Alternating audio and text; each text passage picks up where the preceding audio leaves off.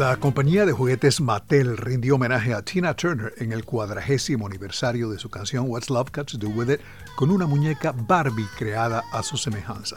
La muñeca, que forma parte de la Barbie Signature Music Series, lleva un atuendo inspirado en el video musical de la canción, un mini vestido negro, chaqueta y su característico peinado de aquella época.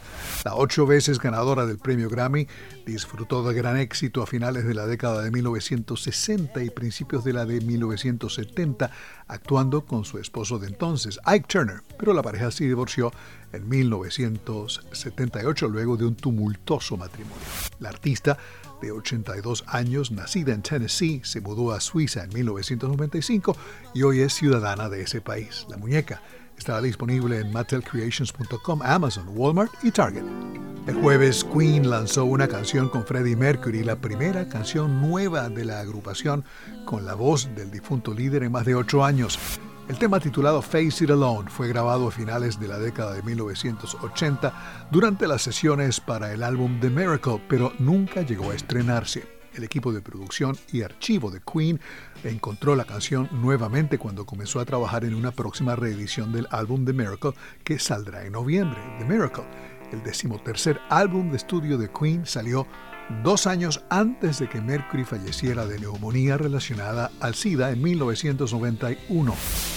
El rapero y cantante puertorriqueño Bad Bunny obtuvo la mayor cantidad de nominaciones para los American Music Awards de este año, superando al también rapero Drake y a Beyoncé y Taylor Swift en la lista de contendientes dada a conocer el jueves.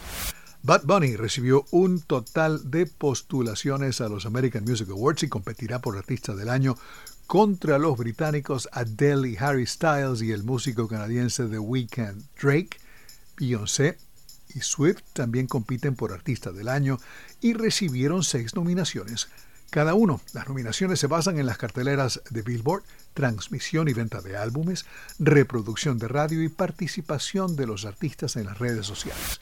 Los ganadores serán determinados por los votos del público y serán anunciados en una ceremonia en Los Ángeles el 20 de noviembre. El acto será televisado en vivo por la cadena ABC de Walt Disney Company. Si Bad Bunny gana los ocho premios para los que fue nominado, empataría con Michael Jackson y Whitney Houston con la mayor cantidad de trofeos American Music Awards en un solo año. Por cierto, en 1997 Michael Jackson llegó al primer lugar en Italia, España y el Reino Unido con Stranger in Moscow de su noveno álbum de estudio History. La canción fue escrita en 1993 durante una escala del Dangerous World Tour en Moscú. Alejandro Escalona, Voz de América.